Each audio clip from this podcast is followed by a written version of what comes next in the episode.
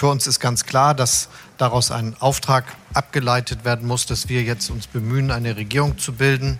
Dieses Land braucht eine Klimaregierung. Das ist das Ergebnis dieser Bundestagswahl. Wir haben ausgestrahlt die Neugier auf und die Freude an Technologie statt einer Verbotshaltung. Hallo und herzlich willkommen zu einer neuen Ausgabe von Handelsblatt Disrupt, dem Podcast über neue Ideen, Disruption und die Zukunft der Verhandlungen in einer hoffentlich nun bald digitaleren Welt. Mein Name ist Sebastian Mattes und ich begrüße Sie wie immer ganz herzlich aus unserem Podcast-Studio hier in Düsseldorf. Sie ahnen es schon. Heute geht es hier im Podcast um die Zukunft unseres Landes und damit auch um die Veränderungsbereitschaft unserer Gesellschaft und um die Frage, die aktuell wohl fast jeden beschäftigt. Wie werden die Koalitionsverhandlungen ausgehen? Wer wird Kanzler und gibt es die Ampel oder doch Jamaika? Dazu haben wir heute einen Experten eingeladen, der sowohl ganz tief im Thema steckt, die Kandidaten ziemlich genau kennt und international agierender Verhandlungsstratege ist. Matthias Schranner.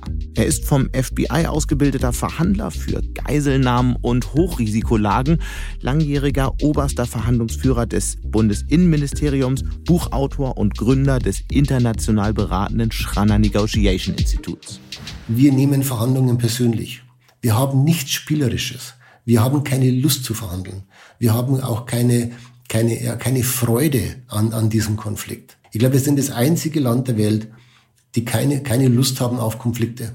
Alle anderen lieben zu verhandeln.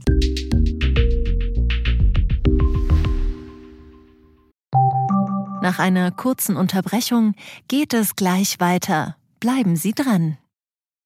Willkommen in der Zukunft der Technologie mit dem Handelsblatt Summit Zukunft IT. Seien Sie Teil der IT-Flagship-Tagung des Handelsblatts, bei welcher führende Köpfe der IT-Branche zusammenkommen, um die neuesten Trends und Herausforderungen der digitalen Transformation zu diskutieren. Vernetzen Sie sich mit Branchenführern und finden Sie Lösungen, die Ihr Unternehmen voranbringen. Exklusiv für unsere Podcast-Hörer sichern Sie sich jetzt 20% Rabatt auf Ihre Anmeldung.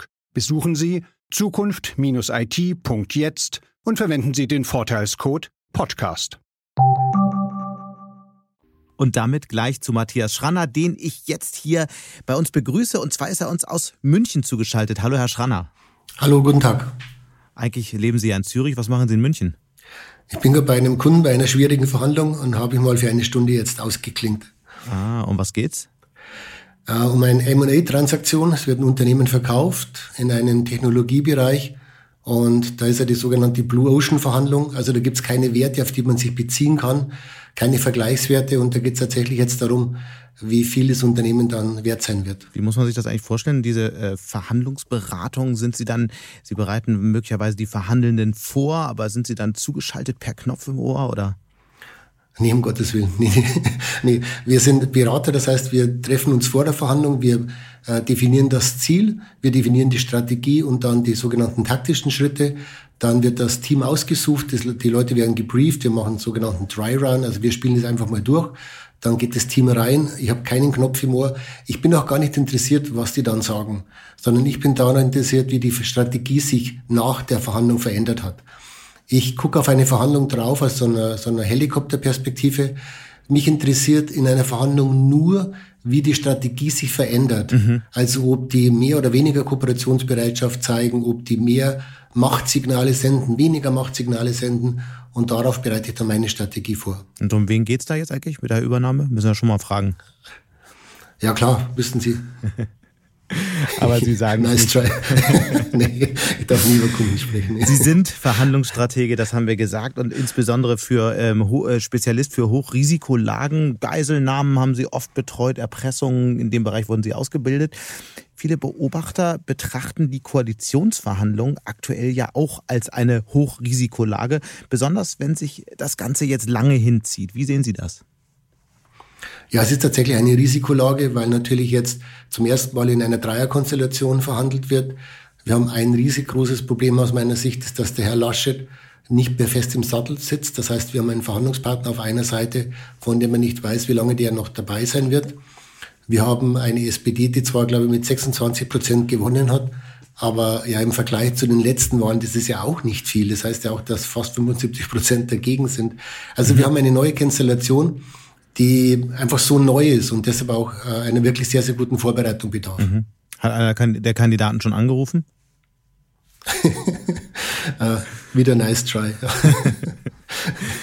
Da, auch darauf kommen wir später noch zurück. Ähm, bevor wir auch gleich im Detail auf diese Koalitionsverhandlungen, auf die Schwierigkeiten und die möglichen Optionen eingehen. Sie haben, äh, Sie leiten ein Verhandlungsinstitut. Sie bilden selbst Verhandlungsstrategen aus und Sie beraten globale Konzerne und ja auch die Bundesregierung. Wie sind Sie eigentlich von der Polizei als Drogenfahnder und Undercover-Experte dorthin gekommen? Also ich bin ausgebildet worden für Extremverhandlungen und ich gehöre zu den wenigen Menschen, die auch wirklich eine Ausbildung haben, um auch in Extremsituationen noch weiter zu verhandeln. Das liegt einmal daran, dass ich lange bei der Polizei war. 17 Jahre war ich bei, bei der Polizei, davon sechs Jahre bei der Drogenverhandlung.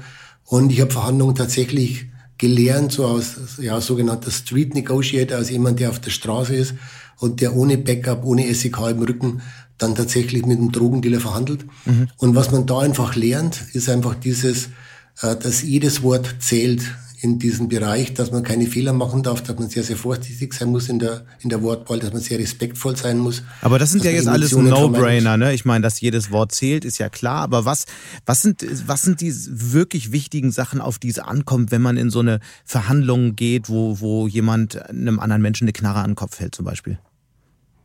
Ja, das sagen Sie, dass das alle wissen, aber das wissen leider nicht alle. Also das Wort aber zum Beispiel ist ein Wort, das unheimlich gefährlich ist in einer Verhandlung, weil ich da dann mal dem Gegenüber sage, dass er falsch liegt und dass ich alleine recht habe. Also wir merken, dass sehr viele Verhandlungen deshalb scheitern, weil die Leute äh, unachtsam sind bei der Wortwahl und in diesem Grenzbereich, also wo wirklich die, wo die Leute unheimlich angespannt sind, wo die Leute wirklich mit hohem Puls am Verhandlungstisch sitzen, mhm. da zählt jedes Wort. Und darauf sind die meisten Menschen tatsächlich nicht vorbereitet. Dann sagen, nennen Sie doch mal so ein Beispiel, wo das so richtig schief gegangen ist, weil Sie ein, ein halbes Wort falsch gewählt haben. Ja, oder vielleicht auch zwei Worte. Der Herr Laschet, als er gesagt hat, ähm, dass die große Koalition nicht erfolgreich war. Das war ein dramatischer Verhandlungsfehler, weil er hätte sagen müssen, die große Koalition, natürlich hat es ein bisschen, manchmal ein bisschen, äh, was mal ein bisschen schwierig, aber im Grunde war es doch eine sehr erfolgreiche Zusammenarbeit. Deshalb wollen wir weiterarbeiten.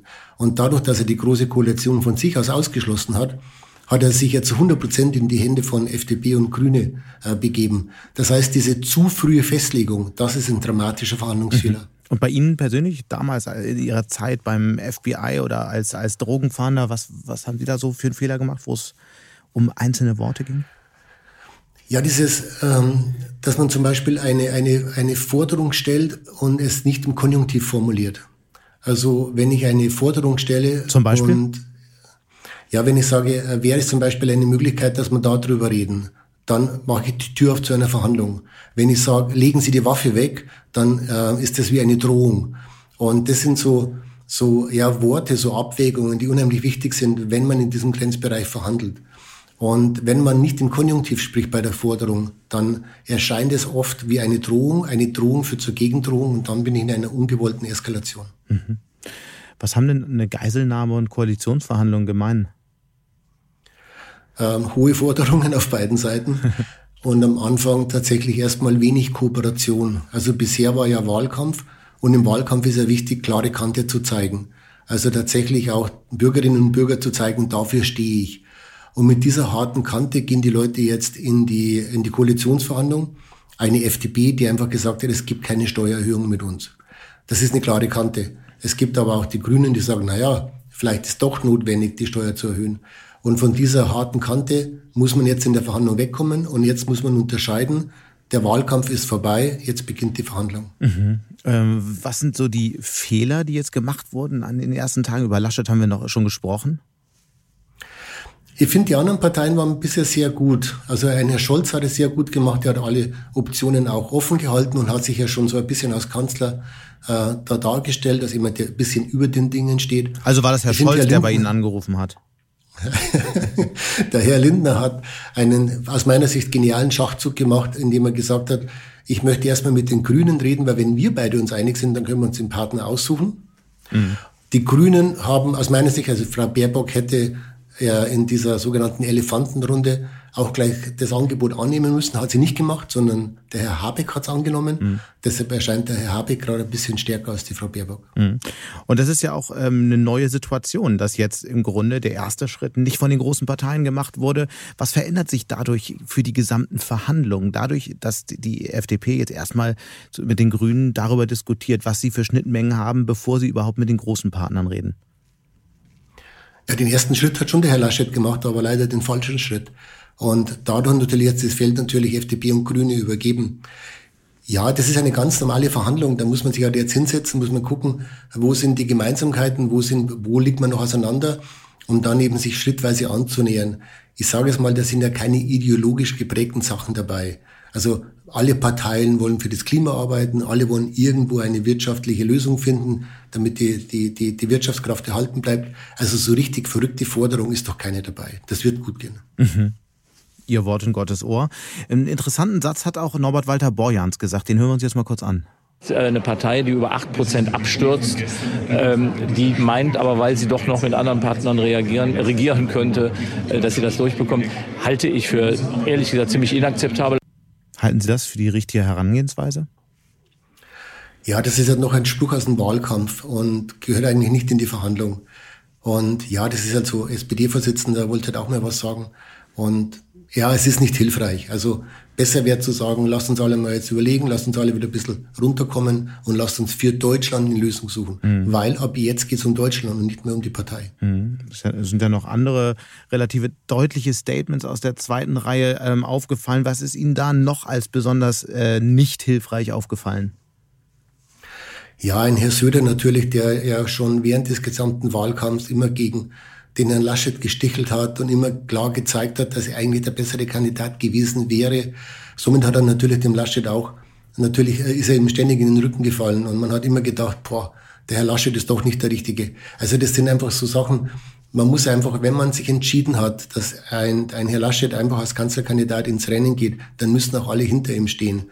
Und diese blöden, ständigen Querschüsse, das hat dem Laschet natürlich äh, geschadet, das hat der Partei geschadet und hat aus meiner Sicht auch äh, dem Herrn Söder geschadet. Was ja den meisten Menschen noch als besonders schlechtes, als schlecht möglichstes Beispiel im Gedächtnis geblieben ist, sind die Jamaika-Verhandlungen aus dem Jahr 2017, wo wirklich praktisch alles im Livestream an die Öffentlichkeit gegangen ist. Woran hat das gelegen? Also da, wie Sie richtig sagen, da ist wirklich alles falsch gelaufen. Also Fehler Nummer eins war mit Sicherheit, dass man die beiden Bereiche äh, Sondierung und Verhandlung nicht klar getrennt hat sondern dass das ständig hin und her ging. Das Zweite war, dass die Frau Merkel den, den Auftrag hatte, die Regierung zu bilden und keine Verhandlungsführung übernommen hatte. Es gab kein klares ähm, Commitment über wann die Verhandlung zu Ende sein muss. Wer verhandelt, welche Themen besprochen werden, welche Arbeitsgruppen wann ein Ergebnis zu liefern haben. Man hat es einfach so überlassen, so nach dem Motto jetzt einiger irgendwie. Und dann hat es auch viel zu lange gedauert ähm, mit ständigen, ja tatsächlich mit ständigen Durchstecken von Informationen an die Öffentlichkeit. Dadurch war die eigentliche Sondierung tot. Mhm. Also dieses Testen war nicht mehr möglich. Für wen haben Sie denn damals gearbeitet? ja, äh, da wäre ich tatsächlich gerne dabei gewesen, weil das war von allen Seiten höchst unprofessionell. Okay. Jetzt sagt jemand wie SPD-Generalsekretär Lars Klingbeil, so ein unprofessionelles Verhalten wird nie wieder vorkommen. Hören wir mal rein. Wir haben uns auch fest vorgenommen, dass man diese Gespräche anders führt als die Jamaika-Verhandlungen, die wir 2017 erlebt haben. Stellen Sie da jetzt eine äh, Lernkurve fest? Ja, der Herr Lars Klingbeil ist ja ein schlaues Kerlchen und der, der hat natürlich gemerkt, dass das letztes Mal alles total schief gelaufen ist. Also es wird sicher besser werden. Aber man muss immer dran denken, bitte, dass eine Partei, es ist kein Unternehmen. Es gibt keine klare Hierarchie. Es, die Leute sind nicht angestellt. Man kann die nicht zurechtweisen. Und das ist ein riesengroßer Unterschied, weil in einem Unternehmen, dann gibt es einen Vorstand Vorsitzenden, es gibt einfach Bereichsleiter und die sagen, wir machen das jetzt. In der Partei haben sie ja die ganzen Landesfürsten, die Landtage, die Arbeitsgruppen, ähm, das Konrad-Adenauer-Haus, das Willy-Brandt-Haus. Also sie haben so viele verschiedene ähm, Bereiche mit so vielen verschiedenen Interessen. Und deshalb, ähm, Herr Klingbeil, ich hoffe, dass er recht hat. Ich schätze ihn auch sehr, aber ich glaube nicht, dass er es zu 100 Prozent durchhalten kann. Sie sehen ja schon die SPD ein bisschen weniger kritisch als die, CDU, oder? Ähm, nicht die Partei. Mich interessiert nur die Verhandlungsführung. Ich bin keiner, der äh, die Politik beurteilen möchte. Ich bin jemand, der die Verhandlungsführung beurteilt. Und die Verhandlungsführung der CDU-CSU war tatsächlich unglaublich unprofessionell. Mhm. Wenn wir nochmal einen Schritt zurücktreten, wie unterscheiden sich eigentlich generell Verhandlungen im politischen Bereich von unter Verhandlungen im Bereich äh, privatwirtschaftlicher Unternehmen? Sie hatten ja eben schon ähm, strukturelle Themen angedeutet. Was sind sonst so die Unterschiede? Die Unterschiede sind sonst, dass natürlich jetzt, gerade Sie haben es ja angesprochen, Geheimhaltung während der Verhandlung.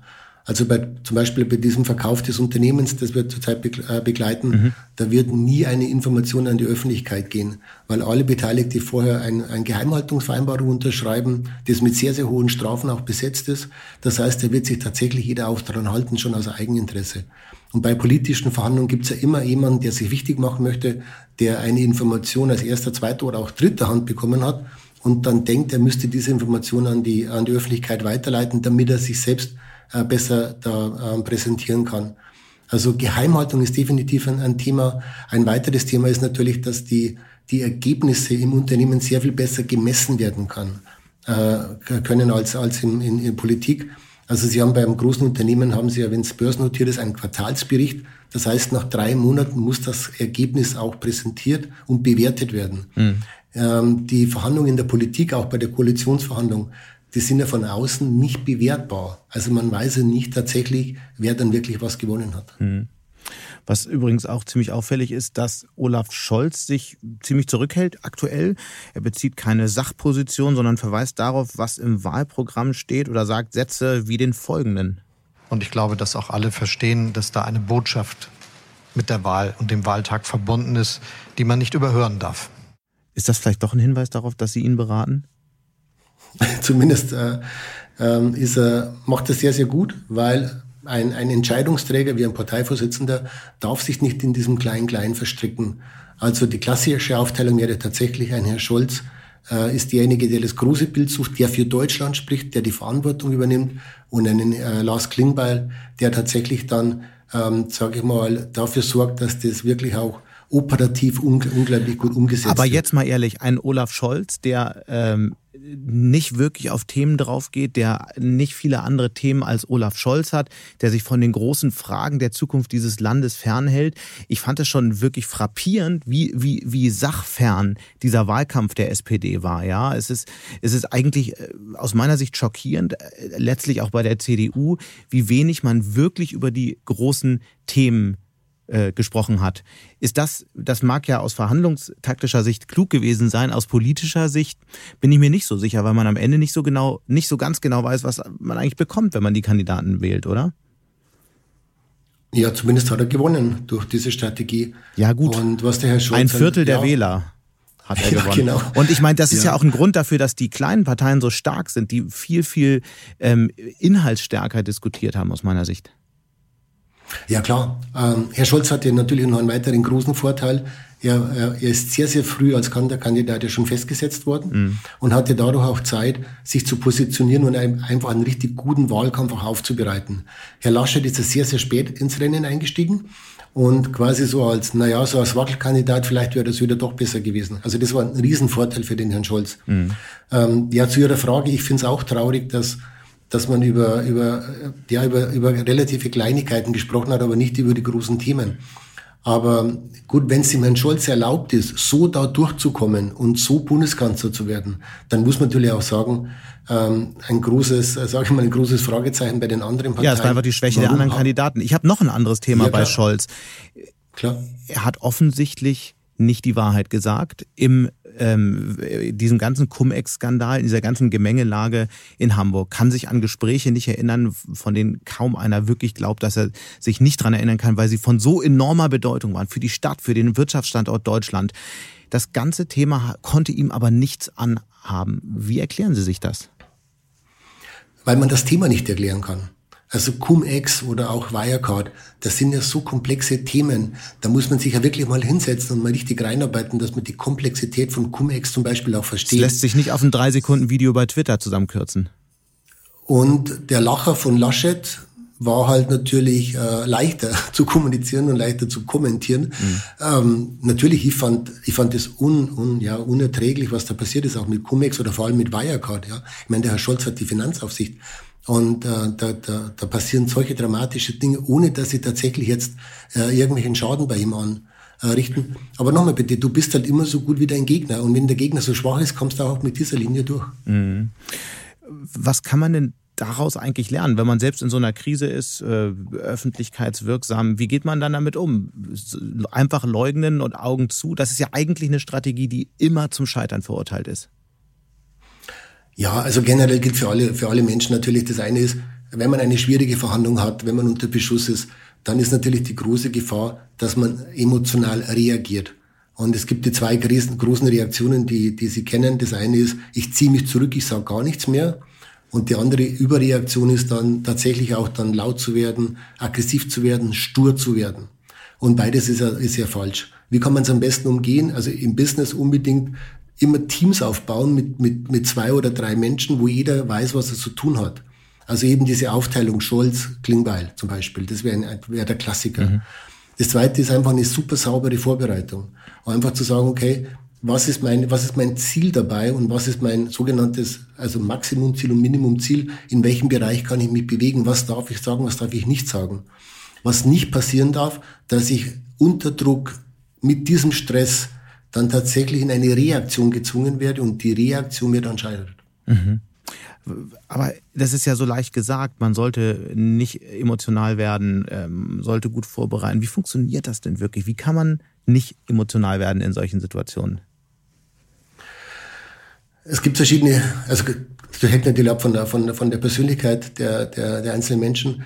Ähm, das Wichtigste dabei ist Nummer eins, dass man sich einfach selbst kennt. Also dass man weiß, wo man verletzbar ist. Also wo man tatsächlich einen Punkt hat, wo man sagt, ähm, wenn, auf diesen, wenn man jemand auf diesen Schalter drückt, dann werde ich einfach emotional. So, das wäre jetzt zum Beispiel bei mir, ich habe auch so einen Schalter, Sie haben ja vorher über meine große Schwäche schon gefragt. Ähm, ich habe zum Beispiel einen, einen Drang, ich möchte selbst entscheiden können. Also ich bin jemand, der... Schlechte Eigenschaft als Berater.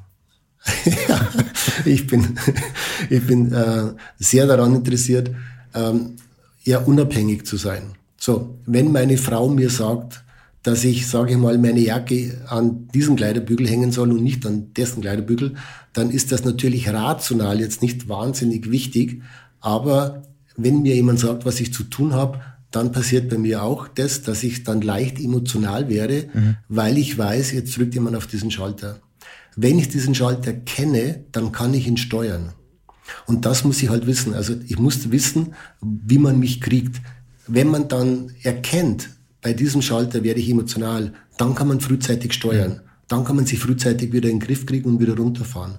Wenn ich das nicht weiß, dann bin ich natürlich ausgeliefert.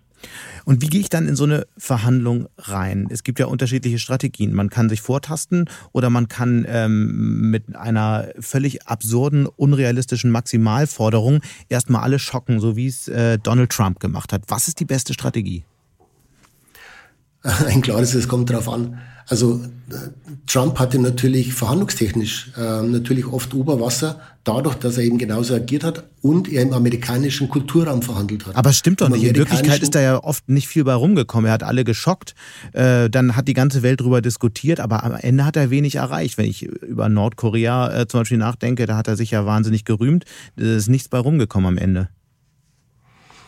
Ja, das kann, die einen sagen so, die anderen sagen so. Also es gibt natürlich auch Menschen, die sagen, da hat er viel erreicht, weil ähm, ab seit, seitdem äh, Trump dann dran war, die Raketenangriffe von Nordkorea aufgehört haben. Also da gibt es verschiedene, verschiedene Meinungen dazu. Ähm, generell ist besser, wenn man gleich sagt, was man will, aber eben nicht in der Trump-Manier mit diesem respektlosen Vorgehen, sondern indem man einfach sagt, was man will, im Konjunktiv. Also einfach mal sagen, okay, aufgrund von, von der und der äh, Sachlage bräuchten wir jetzt Folgendes. Und das ist die beste, immer die beste Möglichkeit, in Verhandlungen einzusteigen. Respektvoll, mit einer sehr, sehr großen Klarheit. Mhm. Aber sind Maximalpositionen nicht der Punkt, an dem Verhandlungen eigentlich erst anfangen? Kommt auch wieder darauf an, was die, also es gibt, da muss man unterscheiden, es gibt zwei Elemente. Das eine ist ein Verhandlungsziel, das andere ist der Anker, den ich vor der Verhandlung setze. Ja, also Verhandlungsziel würde heißen, ich möchte von Ihnen jetzt, sage ich mal, 100 Euro bekommen für das Interview. Das wäre mein Verhandlungsziel. Dann würde ich Ihnen vorher eine E-Mail schreiben, wo ich sage, ja, ähm, ich gehe davon aus, dass ich 110 bekomme. So, das heißt, ich sende einen Anker, bevor ich anfange zu verhandeln. Und das ist, ist auch das, was die Parteien gemacht haben im Wahlkampf. Die haben Anker gesendet, um so eine gewisse, ja, um CO2-Preis 120 Euro, um dann nachher bei 60 Euro zu landen. Ganz genau, ganz mhm. genau. Das war ein sogenannter Anker, ist aber kein Verhandlungsziel. Also ist keine Forderung, mit der die dann einsteigen, mhm. sondern die werden jetzt einsteigen und sagen, hey, ihr wisst doch alle, das war nur ein Anker, lass mhm. uns jetzt wieder normal reden. Was ist denn so der Fehler, den ganz normale Menschen vielleicht in Gehaltsverhandlungen oder so machen? Ist es das, dass sie sich darüber nicht klar sind, was das Ziel und was der Anker ist? Ja, das sind natürlich jetzt auch, also gerade Gehaltsverhandlungen ist ja natürlich etwas, was hochemotional ist für die meisten Menschen. Mhm. Und die meisten Menschen ja dann, äh, sage ich mal, fehlende Anerkennung zum Beispiel mit einer Gehaltserhöhung gleichsetzen. Also eigentlich möchten sie gesehen werden und denken sie, wie kriege ich das hin? Hey, ich frage mir noch mehr Geld. Und das geht natürlich schief. Dann ist das natürlich eine Gehaltserhöhung immer für die Zukunft ist. Also, dass man ja vielleicht im letzten Jahr einen super Job gemacht hat und deshalb mehr Geld für die Zukunft möchte. Mhm. Das geht auch immer schief, weil für die Vergangenheit habe ich ja schon Geld bekommen. Mhm. Und dann natürlich dieses ständige, äh, nur eine einzige Forderung zu haben. Also viele gehen rein und sagen, Chefin, Chef, ich brauche zehn Prozent mehr. Also eine Forderung und die nicht im Konjunktiv. Dann sagt Chefin, Chef, nö. und dann eskaliert's. Mhm. Was sind dann so Fehler, die vielleicht kleinere, jüngere Unternehmen machen? Ich weiß, dass viele ähm, ähm, Vertreterinnen und Vertreter von Startups hier zuhören und die sind ja oft dann in Verhandlungen mit Investoren. Welche Fehler machen die? Die lassen sich einfach zu sehr einlullen. Die Startups, die wir bisher begleitet haben, ähm, es ist ja immer so, wenn ein Startup, also ein Gründerin, Gründer ein Unternehmen verkauft an, an Investor zum Beispiel, dann ist es ja so, so die einmalige Verhandlung, einmal im Leben wird das Unternehmen verkauft. Der Investor, der das Unternehmen kauft, für den ist das eine Verhandlung von fünf am Tag. Der macht das täglich, macht das sehr, sehr oft und weiß genau, wie er es machen muss. Und dann passiert es halt, dass die Anker gesetzt werden. Wir hatten es zum Beispiel einen Fall, da, das waren vier Gründer mhm. und der Investor hat gesagt, okay, wir, wir kaufen dein, deine Start, dein Startup und jeder von euch bekommt drei Millionen, da kann sich jeder ein schönes Haus in München kaufen. So, klassischer Anker. Was ist bei den vier Leuten passiert? Natürlich so, boah, drei Millionen. Ich meine, wenn du 28 bist, drei Millionen kriegst und dir ein Haus in München kaufen kann, dann denkst du natürlich schon irgendwie cool. Aber das wäre natürlich viel zu niedrig für das Unternehmen. Und da haben wir zum Beispiel dann beraten und gesagt, vergesst es einfach mal, vergesst mal dieses Haus. Jetzt geht es darum, was das Unternehmen wert ist und vergesst diese Anker. Und dann musst du halt rausgehen und sagen, okay, wie bewerten wir selbst das Unternehmen, weil es ja unser Unternehmen ist. Mhm. Okay. Was war denn so die gefährlichste Situation, in der Sie persönlich drin waren? Vielleicht auch noch in der Zeit, als, äh, als Sie mit Erpressern und Geiselnehmern verhandelt haben? Also es, ich bin einmal selbst bedroht worden. Also ich bin habe einmal nur ein, nur einmal. Nee, aber da habe ich wirklich in einen Pistolenlauf reingeschaut. Mhm. also richtig, also wie im Film so richtig. Ähm, die, die, die, die Mündung der Pistole wirklich zehn Zentimeter vor meinen Augen. Mhm. Ähm, ich war mal bei einer Geiselnahme dabei, wo ich tatsächlich auch in einen Raum reingekommen bin, wo der Geiselnehmer eine Geisel genommen hat und gesagt, äh, raus mit euch oder ich erschieße die Frau. Also wenn man dann so unmittelbar dabei ist, das ist natürlich extrem schwierig. Und was haben Sie dann gemacht? Wie haben Sie die Situation gelöst? Oder sind Sie abgehauen? ähm, bei, also was du immer magst bei so, bei einer, so einer Situation, ich weiß, das hört sich jetzt alles super banal an, aber es ist halt so, das Erste, was du halt magst, ist, dass du eine gewisse Ruhe reinkriegst und dass du nicht gleich reagierst. Also nicht weggehst und auch nicht draufhaust, sondern erstmal durchatmest. Du brauchst ein paar Sekunden, damit du wieder in ein, dieses rationale Denken reinkommst und die Zeit musst du dir halt nehmen. Mhm. Und was man bei der Polizei lernt, ist einfach dieses, erstmal durchatmen, mal gucken links und rechts, welche Optionen habe ich, um dann ähm, mit Forderungen wieder einzusteigen. Also mhm. können wir darüber reden, wäre das eine Möglichkeit. Mhm. Okay. Gibt es da so eine Situation, die Sie mal beschreiben können, so einen Fall, an den Sie sich erinnern? Gibt es manchmal so einen Albtraum, der einem nachts aufweckt? Äh, jetzt nicht mehr. Wer mein erstes Buch liest, der, glaube ich, kann noch ein bisschen rausfühlen, als ich mein erstes Buch geschrieben habe vor mittlerweile fast 20 Jahren. Mhm. Da, glaube ich, habe ich noch viel verarbeitet davon. Mittlerweile schlafe ich ganz ruhig. Mhm. Warum sind Sie eigentlich ausgestiegen? Ist Ihr Job nicht jetzt eigentlich viel zu langweilig? Ich meine, früher gab es richtig Action und jetzt sitzen Sie mit Unternehmen am Tisch, lassen sich hoch bezahlen, aber irgendwie sind halt Berater. ja. Was ist der, also es gibt, es gibt, denke ich, zwei Gründe. Das eine war, ich war 17 Jahre bei der Polizei mhm. und mir hat es einfach gereicht. Also sie sind ständig mit der negativen Seite des Lebens konfrontiert. Sie sind ständig dabei, eine Katastrophe gerade noch abzuwenden. Es gibt aber nie wirklich einen Erfolg dabei. Und ich war sechs Jahre Drogenfahren, ich war fünf Jahre Verhandlungskommando, dann war ich 36, 37 und dann ist die Frage, was magst du dann? Und für mich ist Polizeibeamter ist ein super interessanter Beruf, solange du halt noch jung bist, aber dann wird's, also so Innendienst oder so war nie so mein Ding. Mhm. Dann habe ich gemerkt natürlich auch, dass in der Wirtschaft, in der Politik äh, es unheimlich viele schlechte Verhandlungsführer gibt und habe da gesehen, dass die Hilfe brauchen und habe mich dann eben dazu entschieden, mich selbstständig zu machen. Die Fälle, die ich jetzt begleite, sind natürlich nicht so dramatisch im Sinne von, da wird gleich einer sterben, aber sie sind viel spannender, viel interessanter, weil sie auch sehr viel komplexer sind. Und werden besser bezahlt. Äh, ähm, definitiv besser als als Polizeibeamter, ja. Sie haben ja auch eine Zeit ähm, bei der Ausbildung beim FBI, bei FBI verbracht. Was sind denn so die Unterschiede in der Herangehensweise, die Sie da noch mitgenommen haben? Äh, FBI spricht sehr offen über Erfahrungen. Also Sie können in Amerika ein Seminar mitmachen beim FBI, Sie können sich schulen lassen, Sie können die Bücher lesen, Sie äh, bekommen unheimlich viele Informationen über die Verhandlungsführung der Polizei in Amerika. Mhm. Äh, man tauscht sich aus, man, man trifft sich. Es gibt so eine, ja, so eine Community, wo man sich austauscht, wo ich ja immer noch dabei bin, wo man sagt, Mensch, ich habe es mir so versucht, das war ganz gut. Mhm. Ähm, in Deutschland ist, ist alles unter Verschlusssache. Und ähm, das war ein richtiger Behördenbegriff jetzt, ja, VSNFD, äh, Verschlusssache nur für den Dienstgebrauch heißt es offiziell. Das heißt, jedes Handbuch der Polizei, jede Erfahrung wird ab, wird wirklich weggeschlossen und wird nicht, nicht geteilt. Und deshalb kann man in Amerika sehr viel mehr lernen als, als, äh, als in Deutschland, weil man eben auch Erfahrungen austauscht und die amerikanische Polizei aus meiner Sicht auch sehr viel weiter ist in der Verhandlungsführung. Einmal, weil sie natürlich auch sehr viel härtere Fälle hatten die letzte Zeit, aber auch, weil sie einfach sehr viel psychologischer rangehen an das Ganze. Mhm. Lassen Sie uns nochmal auf die Politik schauen. Wir haben ja eben schon über die äh, kleineren Parteien gesprochen, die jetzt angefangen haben zu verhandeln. Was würden Sie denn Habeck, Lindner, Wissing und Baerbock mit auf den Weg geben? Worauf kommt es jetzt an? Also ich würde denen auf alle, auf alle Fälle erstmal gratulieren zu diesem Selfie, weil das ist besser als jede Presseerklärung. Also wir halten zusammen, wir sind uns jetzt schon irgendwo einig wir haben ein ganz gutes Klima miteinander und wir suchen uns dann den Verhandlungspartner aus, also CDU, CSU oder SPD. Das war aus meiner Sicht ein genialer, genialer Move. Äh, was ich denen auch noch ähm, raten würde, dass sie tatsächlich alles geheim halten. Sieht ja ganz gut danach aus, also dass jetzt die Themen, die besprochen werden, nicht nach außen gehen.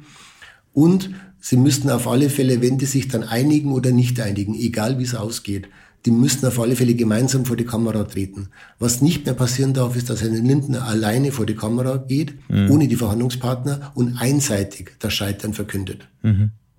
Und äh, wie soll es dann weitergehen? Treffen die sich dann gemeinsam mit der SPD oder der CDU oder äh, was ist da der beste Weg aus Ihrer Sicht? Das ist aus meiner Sicht die spannendste Frage, die Sie jetzt gestellt haben, weil es erscheint ja so, als ob es besser wäre, mit einem Herrn Laschet zu verhandeln, weil der ja ein bisschen wackelig mhm. gerade so kriegt man mehr durch und da kriegt man mehr durch. Äh, auf der anderen Seite ist es natürlich so, man weiß nicht, wie lange der Herr Laschet das politische Spiel noch überlebt. Es kann natürlich sein, dass der die Koalitionsverhandlungen noch führt, aber dann vielleicht abgesetzt wird oder unheimlich schwach äh, regieren wird. Das heißt, dann habe ich nachher ein riesiges Problem. Es kann sein, dass er schon und, gar nicht mehr im Amt ist, äh, wenn der Podcast hier ausgestrahlt wird. Das kann gut sein. Er hat halt natürlich ein großes Pfund in der Verhandlung, das darf man natürlich nicht vergessen. Der Herr Lasche kann natürlich intern immer sagen, okay, wenn ihr mich jetzt absägt, dann habt ihr keinen mehr, der mit dem Herrn Lindner wirklich in die Verhandlung einsteigen kann. Mhm.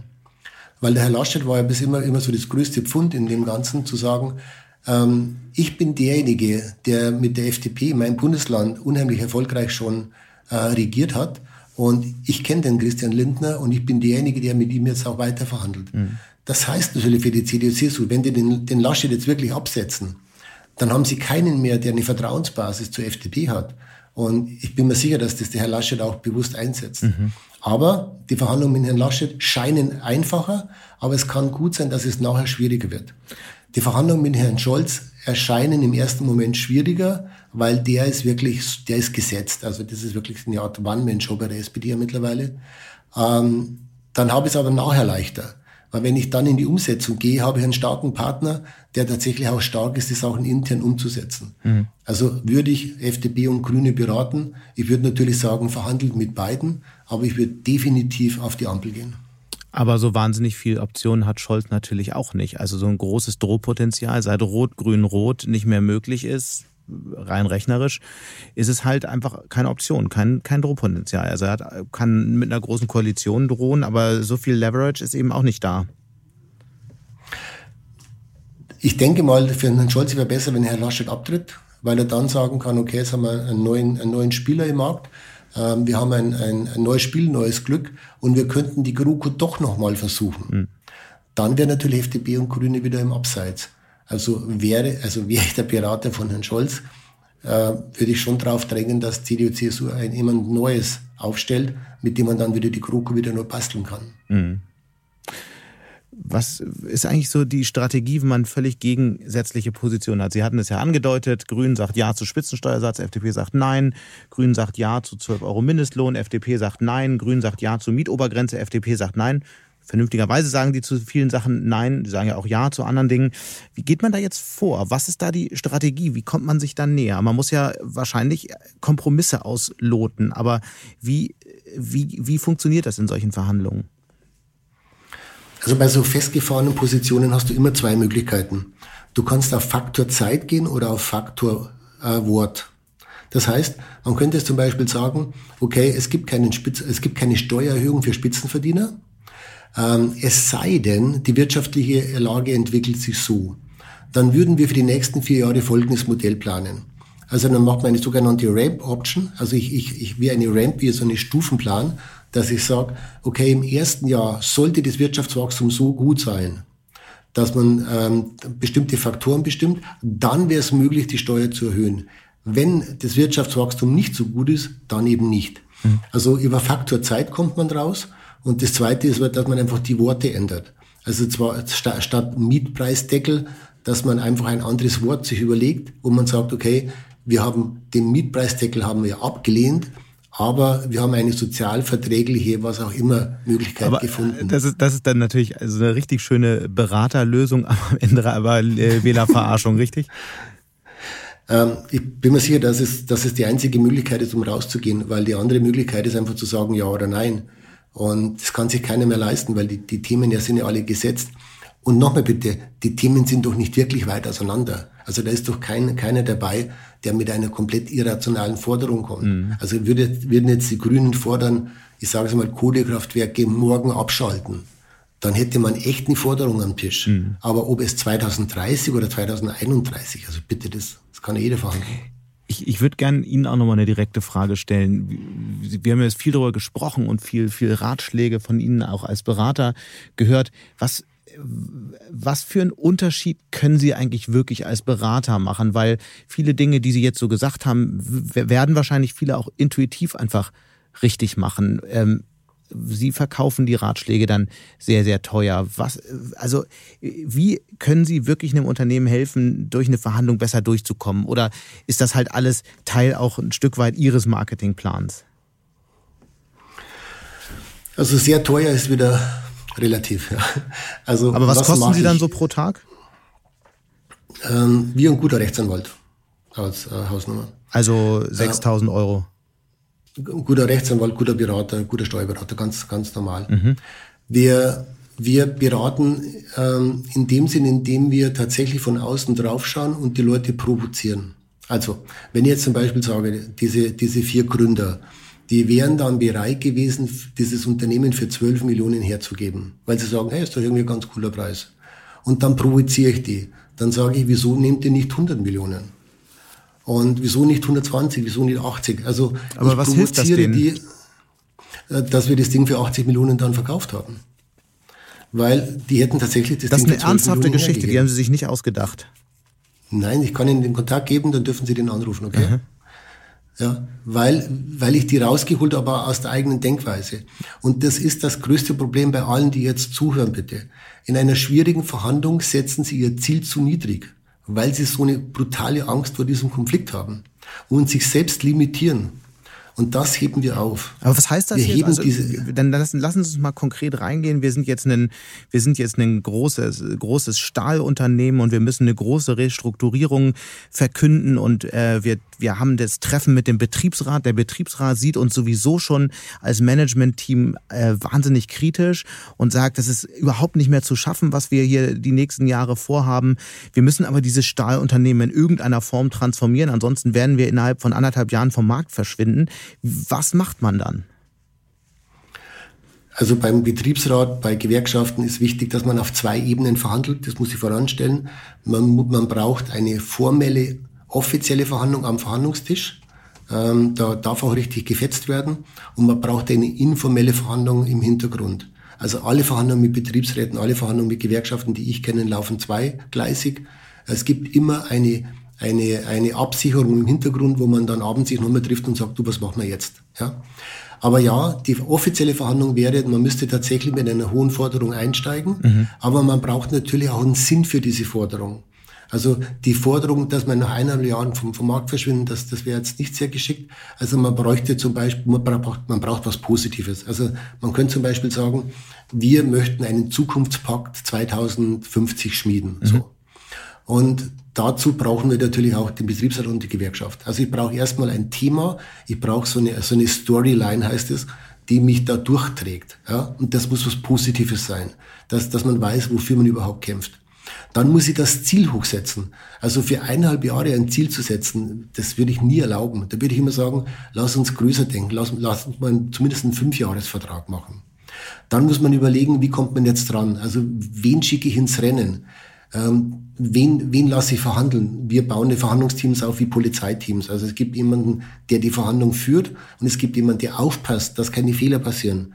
Und, und dieses Team muss gebrieft sein, das muss sauber vorbereitet sein. Und sowas machen wir. Also wir helfen einmal unseren Kunden, erstmal das Ziel einfach größer zu machen. Also rauszugehen aus dieser selbst auferlegten, limitierten kleinen, kleinen, kleinen. Aber ich verstehe noch nicht ganz, wie das dann wirklich hilft, wenn man dem einfach einen ähm, PR-mäßig anderen Namen gibt. Das ist keine PR. Sie brauchen ein Ziel, das die, das die Leute mitnimmt. Also sie müssen für irgendetwas kämpfen. Also zum Beispiel, wenn ich einmal so ein negatives Beispiel sagen darf, Monsanto, Bayer Monsanto. Mhm. Was war denn die Geschichte dahinter? Die versteht doch kein Mensch. Die Geschichte war, wir wollen mehr Geld verdienen. Also Synergien schaffen und dadurch den Aktienkurs hochtreiben. Aber das nimmt die Mitarbeiter doch nicht mit. Das, das hat doch keiner geglaubt, den Quatsch. Du brauchst eine Story, das ist aber keine PR, sondern es muss schon fundiert sein, das muss schon die Wahrheit sein. Aber du musst etwas haben, wo deine eigenen Leute dran glauben, damit sie diesen Weg mitgehen. Und das muss sein, wie zum Beispiel eine Zukunftssicherung oder eine bessere, besseres Klima oder mehr Nachhaltigkeit. Die, die, gerade die jüngere Generation, das, das geht nicht mehr nur mit Geld und, und Aktienkurs mhm, zu werben.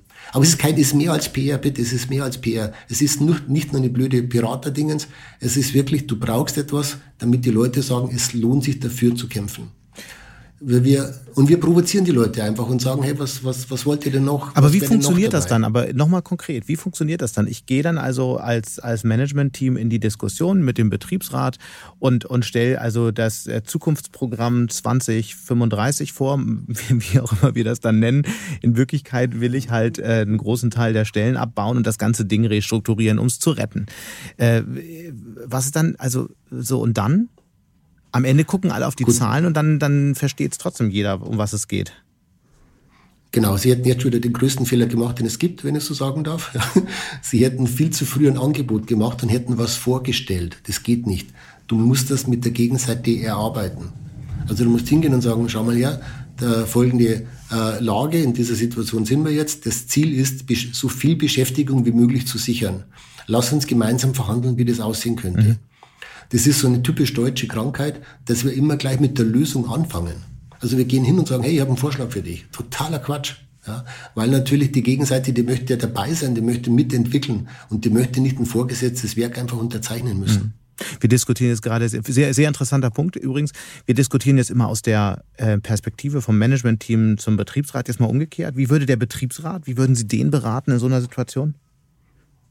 Also wir beraten oft Betriebsrat und auch einige Gewerkschaften. Also bitte, wir sind jetzt keine, die auf der Arbeitgeberseite mhm. da unterwegs sind, sondern wir, bereiten, wir beraten zurzeit auch eine große Gewerkschaft in einer äh, kommenden Tarifverhandlung. Ähm, die würde ich genauso vorbereiten. Also es, die, die Frage ist immer, was ist der, was, warum machen wir das? Was ist der Sinn dahinter? Mhm. Wieso lohnt es sich für dieses Ziel zu kämpfen? Und dann muss man das Ziel größer machen, weil die Gewerkschaft die gleichen Fehler macht wie die Arbeitgeber. Die limitieren sich selbst.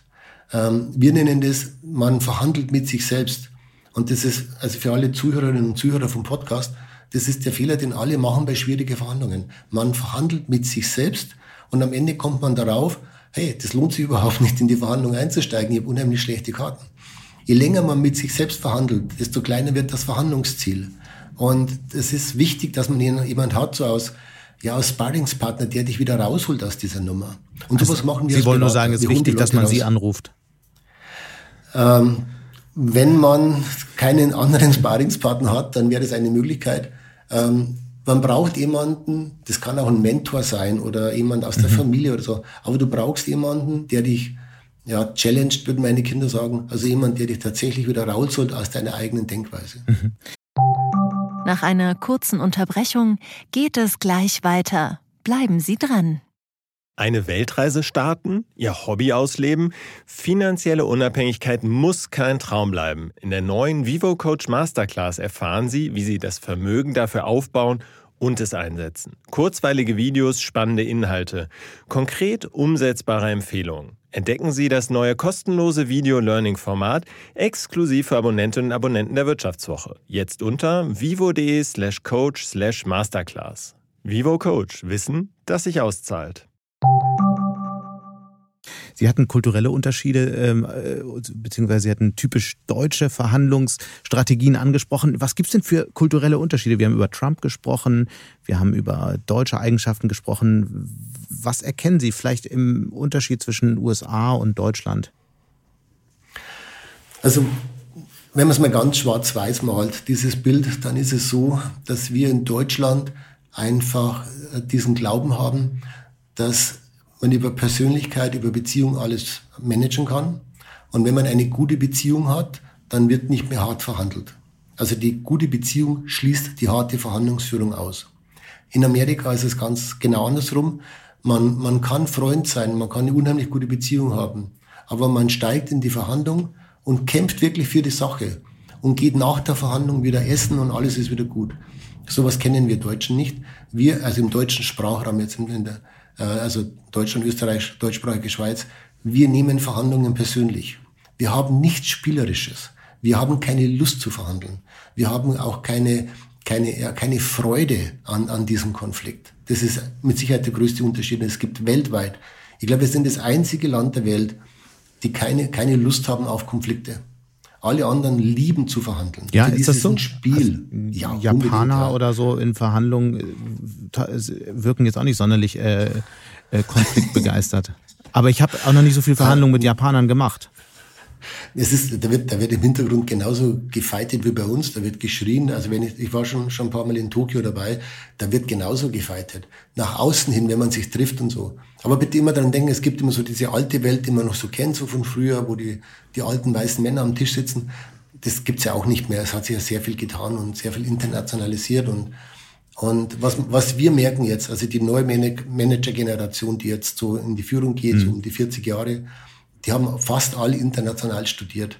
Also die haben in Amerika studiert, mhm. in, in, in, in, was weiß ich, in Südafrika ein Praktikum gemacht, in, in England.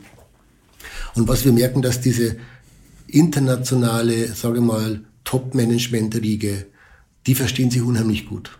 Da gibt es diese mhm. kulturellen Unterschiede. Und diese Top-Management-Riege wird ja auch immer weiblicher, ähm, ähm, internationaler weiblicher. Wie verändert sich dadurch eigentlich Verhandlungen? Verhandeln Frauen anders als Männer? Ja, Gott sei Dank, ja. Und also das, das, der, der größte, der größte äh, Erfolgsfaktor in der Verhandlung der Zukunft wird äh, Diversity, also äh, Diversität sein, mhm. nämlich dass man unterschiedliche Leute zusammenholt. Ich meine jetzt nicht nur Mann, Frau, sondern auch Leute aus unterschiedlichen Kulturraum, eben aus China, aus Amerika, aus Südamerika. Ähm, Also wenn ich jetzt zum Beispiel als Berater unterwegs bin, großer deutscher Konzern ruft an und sagt, Schranner, wir brauchen dich. Ich fahre da hin und die sagen, Herr Schranner, wir, wir haben eine globale Verhandlung. Und dann sitzen da sieben alte weiße Männer. Dann sage ich zu denen, vergesst Und Sie kommen noch als alter, äh, achter, alter weißer Mann dazu. genau, genau. Aber zumindest graue Haare, ja. Dann komme ich da rein und dann sage ich, das, das könnt ihr vergessen. Ihr könnt keine globale Verhandlung führen mit einem Team mit, mit alten weißen Männern. Hm. Stellt mal das Team neu auf, holt andere Leute. Aber nochmal die Frage, wie, wie, wie verhandeln eigentlich Frauen anders als Männer? Also ich weiß nicht, ob es wirklich so die schwarz-weißen Unterschiede gibt. Ähm, ich bin mir, also man sagt zum Beispiel, man sagt, ja, aber das ist so, so eine Meinung jetzt von vielen Leuten, dass Frauen länger überlegen, bis sie eine Forderung stellen. Mhm. Meine Frau kennt das nicht. Ja. Mhm. Deshalb tue ich mir schwer mit so Allgemeinbildern, weil meine Frau überhaupt keine äh, Probleme hat, eine irrationale Forderung mhm. äh, ohne, große, ohne große Vorlauf zu stellen. Ähm, also ich glaube nicht, dass es so die großen Dinge gibt. Was man schon sieht in der Verhandlung einfach, dass sich natürlich das Klima ändert, wenn Frauen dabei sind. Und ja, ich bin, also ich bin großer Fan von Diversity, aber bitte nicht nur Mann, Frau, sondern alt, jung und vor allem andere Kulturen mhm. ähm, in das Team zu holen. Wo wir gerade über Maximalforderungen sprechen, da muss ich ehrlich gesagt immer an meine Kinder denken. Die sind nämlich wahnsinnig groß da drin, Maximalforderungen zu stellen. äh, wie geht man denn damit um? Ist ja eigentlich, ist ja eigentlich eine, eine äh, klassische Verhandlungssituation, permanent. Genau, also es gibt ja viele, viele Eltern, also ich bin Papa von vier Kindern, die jetzt auch schon, schon groß sind. Äh, es gibt ja viele Eltern, die, die lehnen die Forderung der Kinder ab und schimpfen die Kinder sogar, dass sie mit Maximalforderungen einsteigen. So nach dem Motto, spinn doch nicht, das geht doch nicht, du hast doch erst ein iPhone bekommen, was willst du denn schon wieder Neues und so. Also das heißt, wir reagieren negativ auf die Verhandlung der Kinder. Ich finde es grundfalsch. Also was ich mache und gemacht habe mit meinen Kindern, ist, ich lobe die immer, wenn die mit hohen irrationalen Forderungen kommen, weil ich sage, super, um das genau da, so geht's, man muss mit hohen Forderungen einsteigen, um die Verhandlung zu eröffnen. Und meine Kinder haben auch natürlich schon ein bisschen von mir gelernt, von meinen Verhandlungsseminaren und so. Und die, die haben das schon drauf, dieses im Konjunktiv eine hohe Forderung zu stellen, auch mal ruhig zu sein, auch mal das Gegenüber ein bisschen schwitzen zu lassen, dann wieder einen neuen Vorschlag zu machen und eben, dass die, das Angebot zur Lösung am Ende kommt und nicht am Anfang.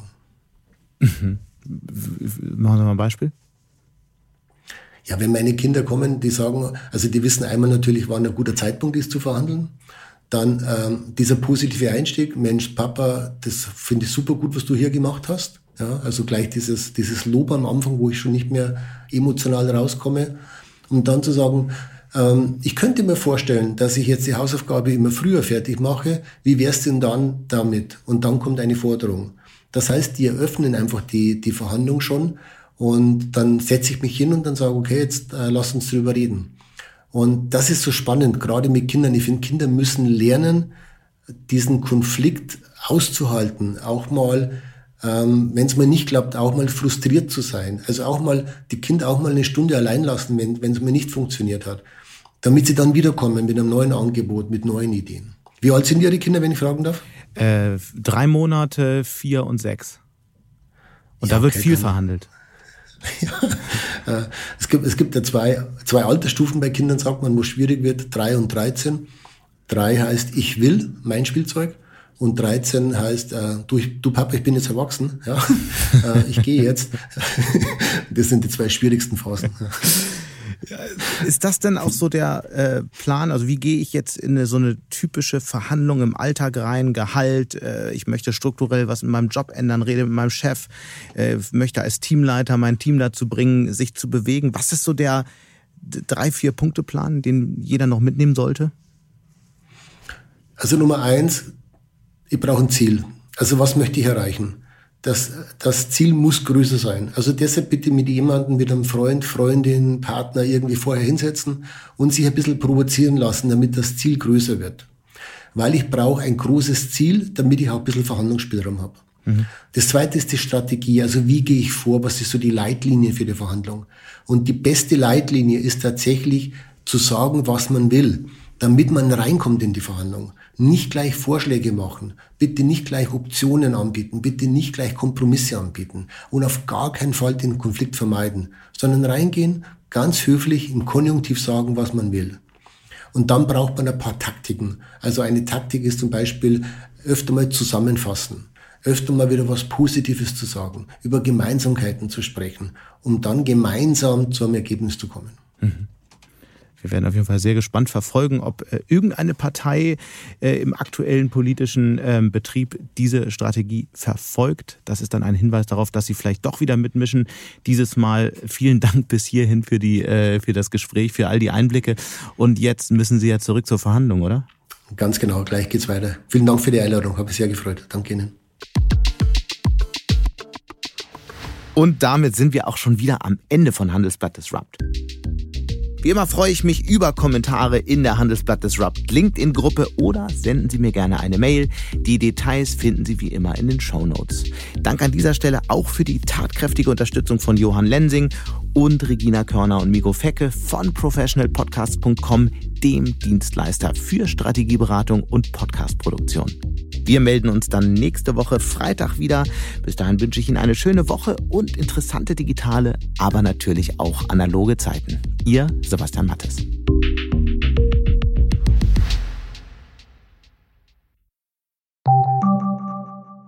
Bist du auf der Suche nach Inspiration und Netzwerkmöglichkeiten? Dann ist das Summer Camp der Handelsblatt Media Group genau das Richtige für dich. Treffe über 800 EntscheiderInnen, nimm an interaktiven Workshops teil und werde Teil der einzigartigen Camp Community.